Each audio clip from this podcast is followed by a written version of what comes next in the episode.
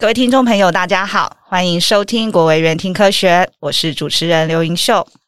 今天我们很荣幸邀请到国卫院细胞及系统医学研究所李华荣副研究员，李老师好，盈秀好，大家好。李老师长期致力于研究探讨干细胞的分化与调控，并进一步利用于癌症治疗及再生医学。今天借由节目专访的机会，想请李老师带着听众朋友们一起来认识什么是外泌体，以及分享外泌体在癌症治疗及再生医疗上的研究发现啊。啊，李老师，嗯，印象中哦，在以前这个外泌体这个字啊，其实我的印象中只有出现过在这个求学时的教科书里哦。那生活周遭我们其实几乎都没有看过，甚至也没有听过这个名词。但是就在我们这几年啊，就是外泌体这个字，就是一直出现在大家的眼前哦，就是而且是越来那个次数是频率是越来越多。那相关的报道，它会有从医疗保健到抗老护肤，那这样多的例子哦，我其实觉得让人感到非常的神奇。那 所以呢，想说首先呢、啊，趁这个机会哦，首先想请教您啊。究竟这个外泌体啊，它是何方神圣呢？它是好是坏？那在我们的体内啊，一直都有它的存在嘛？嗯，好，外泌体这个东西，其实它其实很早以前就被发现了，大概是啊一九八几年就被发现了。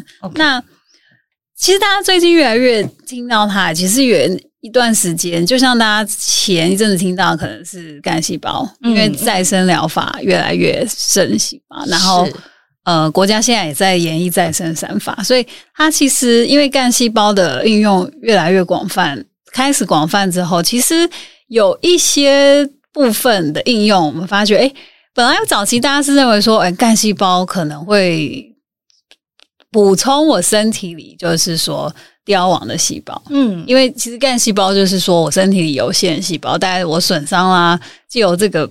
比较全能的细胞可以再生再补充，OK。可是后来有一些干细胞应用发现，哎，好像不是干细胞本身去在形成我损失的的细胞，嗯，反而是干细胞进入我们身体之后是去释放一些东西.然后触发我们自己身体的细胞的再生，OK。所以那科学家研究说，哎，那外泌体本来就是细胞吐出来的东西，是。那所以有一些。呃，在有一些粒子的部分，是不是干细胞的修复能力是来自于它吐出的东西？那就包含外泌体。所以，所以进一步从干细胞的的应用到现在近期，反正大家又会去专注于反正是干细胞释出的东西。所以，所以外泌体的研究又这一波大，又更专注在它上面。那大家就像你问的，就说那。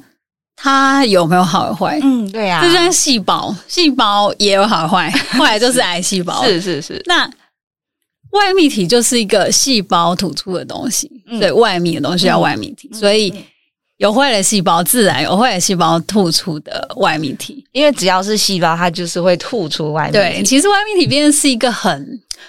统称就是它只是一个细胞吐出来的东西，那是它吐出来的所有的东西都叫外泌体吗？它吐出来的东西，其实早期，譬如说像嗯，我们应该说什么激素哈，那个那个可能就是单纯的一个物质。OK，可是外泌体，它现在就想要有点像早期大家会说它是垃圾袋啊，哎，我 这是我学到的，因为我们知道细胞的细胞膜嘛，是，然后它是可能比刚刚说的。突出一个东西更复杂点，还是突出一袋东西？嗯，它一个细胞膜当成袋子，然后里面什么东西都包在里面突出来。早期大家会认为说那是垃圾袋，嗯，因为我的细胞本身是很重要，我东西一定留在我身体。为什么要突出？不重要的就丢掉，是是，因为大家都忽略它。然后到了后期，大家觉得，哎，不见得是垃圾袋啊，可能是像我们寄信啊，它是要传递一个讯息给另外一个细胞，所以反而不是垃圾。我里面装的东西是因为我要送讯息。给另外一个细胞，那这中间当然就包含了好的干细胞要送讯息去救一个受伤的细胞，哦、所以它吐出这样的外泌体。嗯、那以我们人类观点，我们认为哎，这个很好啊，我可以拿来可能应用修复。是是，哎，可是坏的细胞，癌细胞也很聪明啊，它也会像这个一样送信一样。那我也要吐吐一些讯息啊，比如说它可能会吐一些讯息。我现在癌细胞，我要压制这个人体里面的免疫细胞。来打压我，所以我送了一个外泌体，反而是去压制人体的免疫细胞。OK，所以外泌体就如细胞有好有坏，所以外泌体也是有好有坏。OK，那因为我们人身体充满各种细胞嘛，所以毕竟整个血里面或任何的液体里面都是充斥各种细胞放的各种的外泌体。嗯、OK，所以是一直其实都是存在在我们的体内，就是是就是看是它是哪一种细胞吐出来的外泌体。对，对那请问外泌体它里面？装的东西是什么嘞？哦，装的东西就白白走了。这、哦、因为我们细胞基本上的单元可能有核酸 DNA，、嗯、然后也有蛋白，嗯、然后像自己大家知道更复杂，还有一些代谢的产物啊。嗯、其实细胞里面有的东西，科学家们都在外泌体是侦测到。早期可能大家还会认为说啊、因为它就是细胞膜包的东西嘛，可能只是嗯细胞质里面的东西，可是。不是这样哦，到越来越多精细，就是说很多这些呃分析的研究发现，其实小到像细胞核啊，整个东西都可以在外面被发现，所以包含 DNA 的片段，甚至 RNA 的片段都被、哦、被发现啊。所以它里面其实也会有 DNA 跟 RNA 的片段，就是对，所以它这样子东西就变成说，它的功能比大家想象的还大。譬如说，如果你只是蛋白，大家可以知道蛋白的。效期不长，所以我如果送到另外一个细胞，哎，你顶多影响到你这个蛋白能够有效期。可是如果我们能放上的是个核酸，嗯，你感觉它就有点像说恐怖，也像病毒一样，太能够被忽视的感觉。对，因为它放了一个核酸进去了，那核酸载到另外一个细胞，基本上如果它存在那，对它是不是就可以一直表现？或者是去影响到原本的对原本的细胞的表现，这个是一定的。譬如说，不是 DNA，像 microRNA 好，microRNA 它其实嗯一个很大宗的运输就是借由 exosome。那科学家现在相信说，除了是单一 free 的 microRNA 被释放之外，其实很大一个路径也是走这个外泌体。那你想到，如果另外一个细胞接受它，它基本上自己这个细胞的蛋白质转移转录，对，就会被影响了。对啊，嗯，听起来就很复杂。对，其实真的没有，它是一个很复杂的，所以你得了解它有什么产物，你才知道说，哎，我们可以用这一种去诱发一个好的事。是是，因为我们没有了解它，那如果我们就随便用，哎，它不是都是好的东西？对呀，对呀，一定要先了解里面是什么，然后它可能会影响到什么。是，然后我我我们的目标是要什么，然后我们才知道我们要怎么用。是是是，对是。好哟，谢谢谢谢老师。那在您的研究里啊，就是您有成功分离出这个具有修复细胞功能的这个干细胞外泌体哦，也就是所谓的好的外泌体。嗯，请问您是怎么发现的呢？有什么小故事在里面吗？能与我们分享您这个最初的研究发想？最初那这个就说来话长，因为我本身，哎，其实我回到国院大概十年了，然后我是我我之前在国外做的是。癌症哦，所以是在那个时候，所以虽然我说外泌体好久以前就发现，在那那个时候，我十年前我根本不知道外泌体什么东西。嗯，我做的是癌症，所以我回来到国院之后，呃，有了自己的实验室。我做的，当然一开始还是以我的专长癌症为开始。那时候我们做的是乳癌，所以我有自己的研究团队之后，我又想说，哎，那我想从。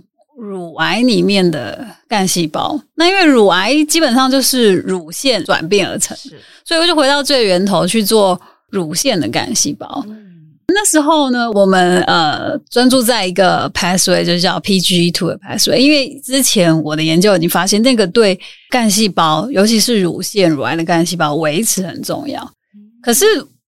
只知道它很重要，但是不知道它怎么维持。它在教科书上永远是被画一个就是 EP4 的的 receptor，下游就是呃呃 PI3K kinase AKT。那时候我就觉得很好奇，哎，每一个 receptor 下游都是它，那为什么这个 receptor 对于这个乳腺的干细胞的维持这么重要？嗯，那那时候我就跟我们实验室的人，我们就做一件事，我们就把这个讯息传递。去阻断掉，OK，然后就就看到那干细胞，那干细胞本身它是一个很间质干细胞的形态，就是细细长长，然后细胞跟细胞之间不太有太强的连接。然后我们就看见，你阻断它之后，它就开始变化它的形态，基本上它就从有干细胞形态变成非干细胞形态。非干细胞形态它就是比较呃，很像一层细胞表皮细胞，所以每颗细胞开始有细胞连接在一起。哦，那有趣的是，我们就拍一个呃影像，我们就是每一个小时就去拍张照，所以我们整个晚上我们就可以就是看他们怎么变化，给你看它怎么变化，哦、就发现哎，它一定要经过细胞分裂，就是说本来如果你不阻断它这个很对它很重要的讯息的时候。它呢，细胞一颗分两颗，就两颗从不同的方向就走开了，所以它永远都不会连接在一起，嗯、就是维持它干细胞的特性。嗯、可是当我们阻断这个讯息传递的时候，它细胞分裂之后，一颗变两颗，两颗变四颗，四颗变八颗，诶，就不分开，就就就连接在一起。哦、好，那时候我们就发现，好，那。所以它的这个变化是需要呃，既有细胞分裂所需要的这个步骤需要。那我们就分两边找，一边去找，哎，细胞分裂会发生的事一个就是。呃，DNA 嘛，里面的复制嘛，是不是这个步骤是一定要的？因为我我如果不让它分裂，基本上这件事就不发生了。嗯嗯嗯。那另外一件事发生的事情，就是它的膜的重新分配，因为你要从一个细胞变两个细胞，基本上就细胞膜就要重新分配，它是它还会有一个切断的地方。然后那时候我们才去细看，哦，切断的地方，其实在这件事的时候，在在切断，所以膜的重新分配也有可能是。阻断这个讯号之后，让干细胞失去干细胞特性，很重要的一件事情。它重新分配，说它没有新的膜吗？它是把原本的膜，然后再、呃、等于说它一分二的时候，其实在切断。譬如说一分二，是不是中间就要切断？然后其实如果我们切得很顺，基本一刀那是分两个，其实是没有那么完美的。有时候可能是左边的细胞在左边有结合点，右边在右边有结合点，所以中间。是被大家残余都丢掉不要的，嗯，那那些是什么？那那时候我们就发现这件事。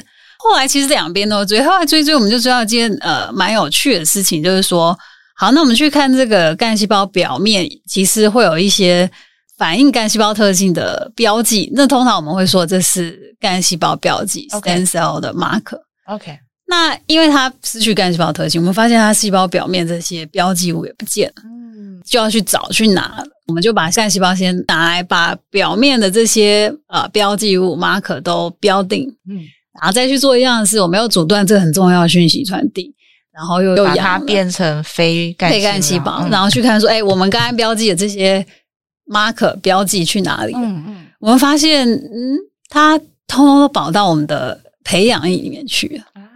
然后就想说，哎，怎么跑去培养液？难道就是切掉吗？或什么？嗯嗯、然后我们就把培养液收集起来。嗯然后就去拿去电子显微镜下看看，反正眼见为凭，到底里面什么东西？是，然后就发现里面全部都是一个一个一个一个小的泡泡啊！真的。然后那时候我们说这是什么东西？超出我们的理，十年前超出我们的理解范围。我说这是什么东西？嗯，完全不知道。那大家就是像你应该说，我们来去翻教科书啊，这是什么？那十年前我们才知道说，哇，这个是外泌体。嗯。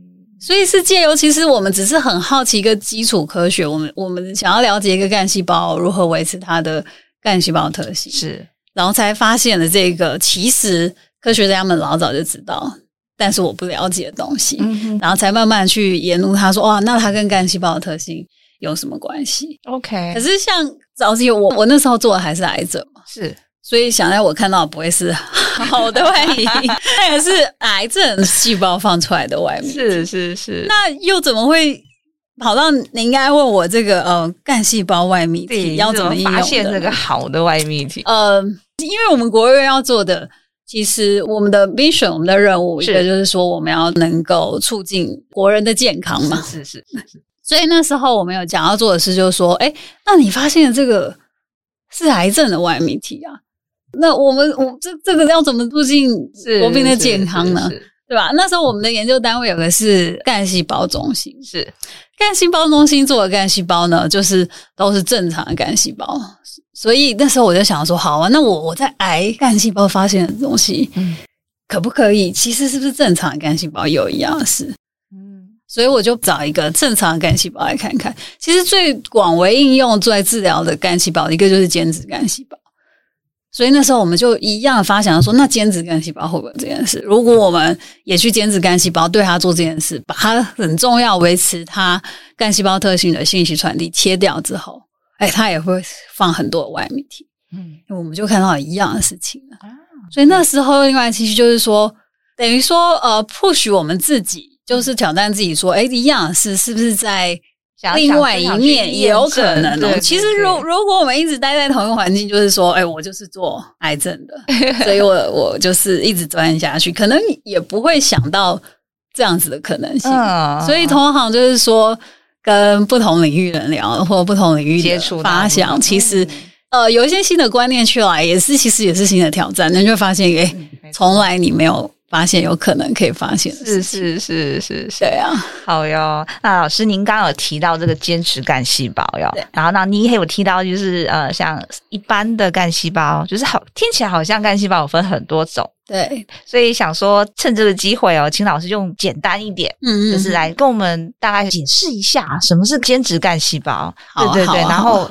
呃，干细胞又分分成哪些？哎、欸，对对对。其实，其实干细胞，呃，简单的一个定义就是说，它其实存在各个的组织。那它，它就是那个组织中可以呃再生补充那个组织细胞的细胞，我们称为干细胞。OK，所以它的它的其实在，在呃。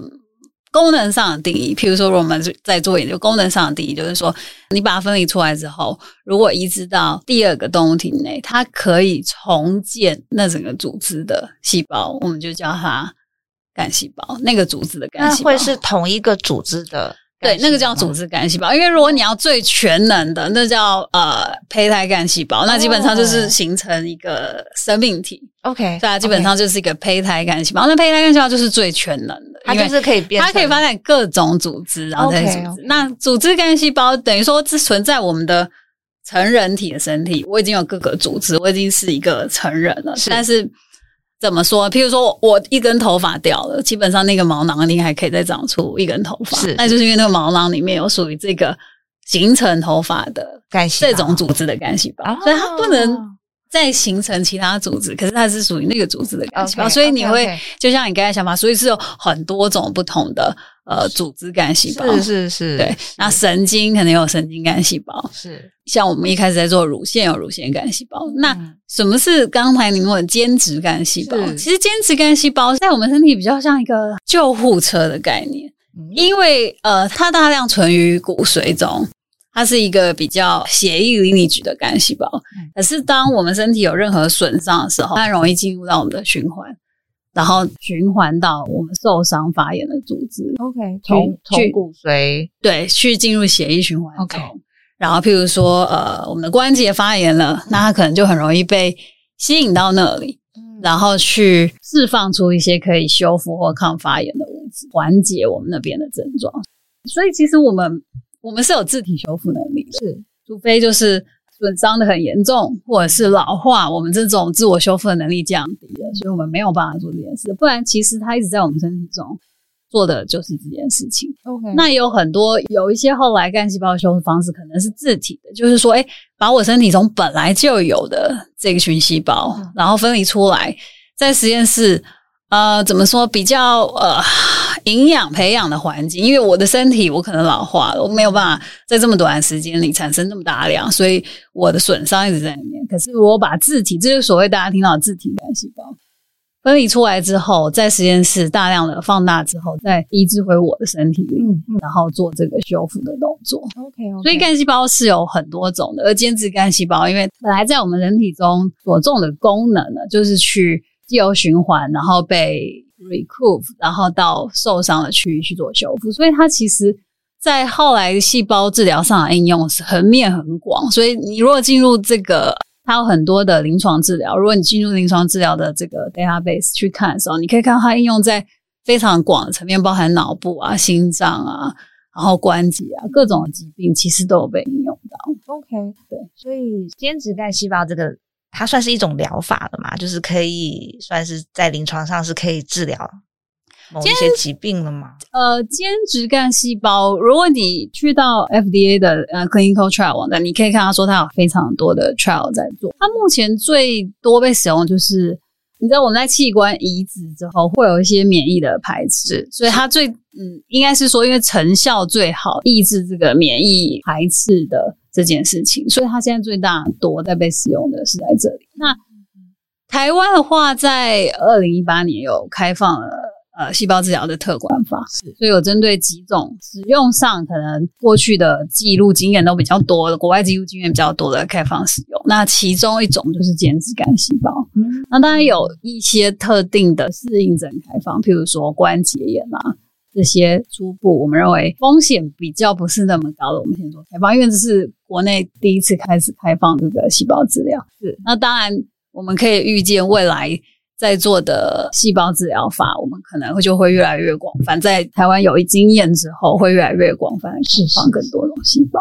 OK OK，谢谢 谢老师。那因为刚刚有提到，就是说像干细胞它可以修复嘛，然后就是可以把它像您说，就是拿出来，然后在实验室给它丰富的的养分，然后把它养大，对，放大，uh huh. 放大，然后再植入。对，那用的像这样子的疗法，通常都是取自己的。就是，假如说是那个病人好了，是是一定是那个病人他自己的干细胞来做这件事呢，还是说可以用别人的干细胞？我们能想象，其实最安全的就会是自己的，对吗？因为这是我在身体里，对我我本来他应该就是可以呃治疗自己，只是某个我身体的状况可能有老化啦，所以他长得不是那么的快，再生能力不是那么好。这安全性上，因为考量自体一定是一开始。使用的，所以我们特管法一开始开放的都是自体的。OK，可是不难想象，有有一些的症状问题，就是因为我我没有啊，对对吧，或者是说有一些的问题，就是嗯，这么说哈，就是癌症的话，可能就是就像说，我的免疫细胞可能已经被。癌化已已经或者说癌症压制，所以得拿出来，或者是说有些可能是病人还是可以拿出来，但是可能要做一些基因的 editing，就是说让它变强，因为它本来就是已经是不强的。哦，那这样也还是自体的。那有一些就是说，呃，有一些细胞如果用异体的，它的困难度不是那么高，所谓的困难度就是排斥性不是那么高的，就可以在一体使用。那这件事其实最安全，其实也就是间质干细胞在。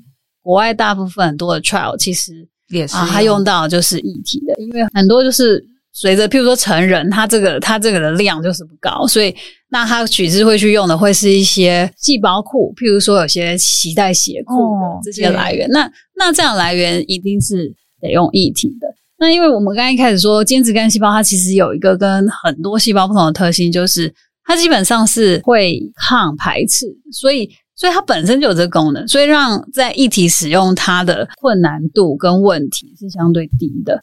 所以，所以间质干细胞的一体使用目前是相对安全的。OK，OK，好哦，好哦，刚好 趁这个机会多问了老师一些 问题，谢谢。刚刚有讲到一些外泌体就是细胞来的嘛，嗯，它不一定是人类的啊。只要是细胞，它就会有外泌体。对对，所以只要动物也会有外泌，甚至植物也有啊！真的哦。对啊，你想有细胞就有。是，所以就是说，之前说现在葡萄酒可能里面都是一大堆葡萄啊，真的外泌体啊。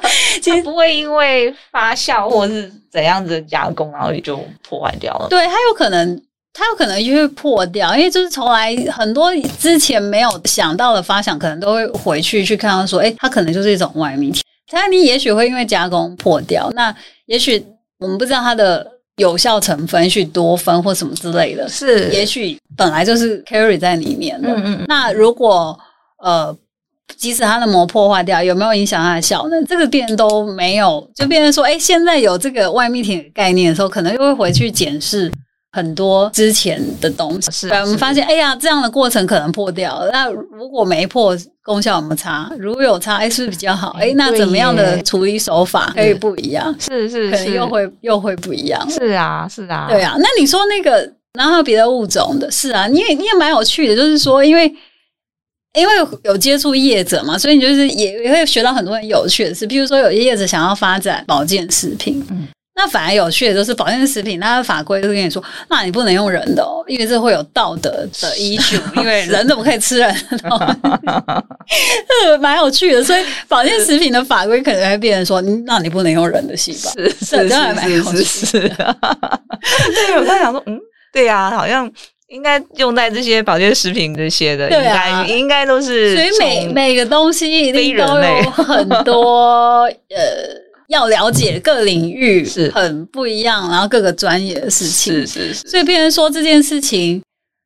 是多领域的专业要结合。我觉得这个就是合作啊，什么这个要做到一个好的事情，可能都不是一个单一面向，可不是不是实验室开始就说哎不能这样。可是你从法规面，法规可能会跟你说，对他们这边的呃觉得是什么啊，难处是什么？嗯、那业界也会觉得说，那他们觉得私信上的难处是什么？我觉得，嗯、我觉得这个是。三方啦，如果他真的是要，因为要把它带到可使用，这个沟通跟这个事是，因为不同的领域，他们、啊、他们涉及的一些专业专业是不，了解的一些，对你说业界也不见得是说什么哎。要这样做，他们可能了解的事情是不一样，他们并没有看到啊后面有这么多不同的，嗯、所以他们会认为只是一样的。嗯嗯。当然，可是您跟他了解之后，那他可能会知道说哦，原来要这么做。嗯。那我们也了解说，诶，业界在制程上这样的手法，其实可能会有什么抵触？嗯、那那对，这不像实验室什么都可以做这个我觉得要把它带成疗法之后，还是有很多是要。磨合啊，才能研究，才才能有一个发展出一个有效的东西。OK，好哦，好哦，谢谢，非常谢谢李老师。下集我们将请李老师继续带着我们认识更多有关外泌体的知识与讯息。我们下集国卫院听科学见哦，拜拜。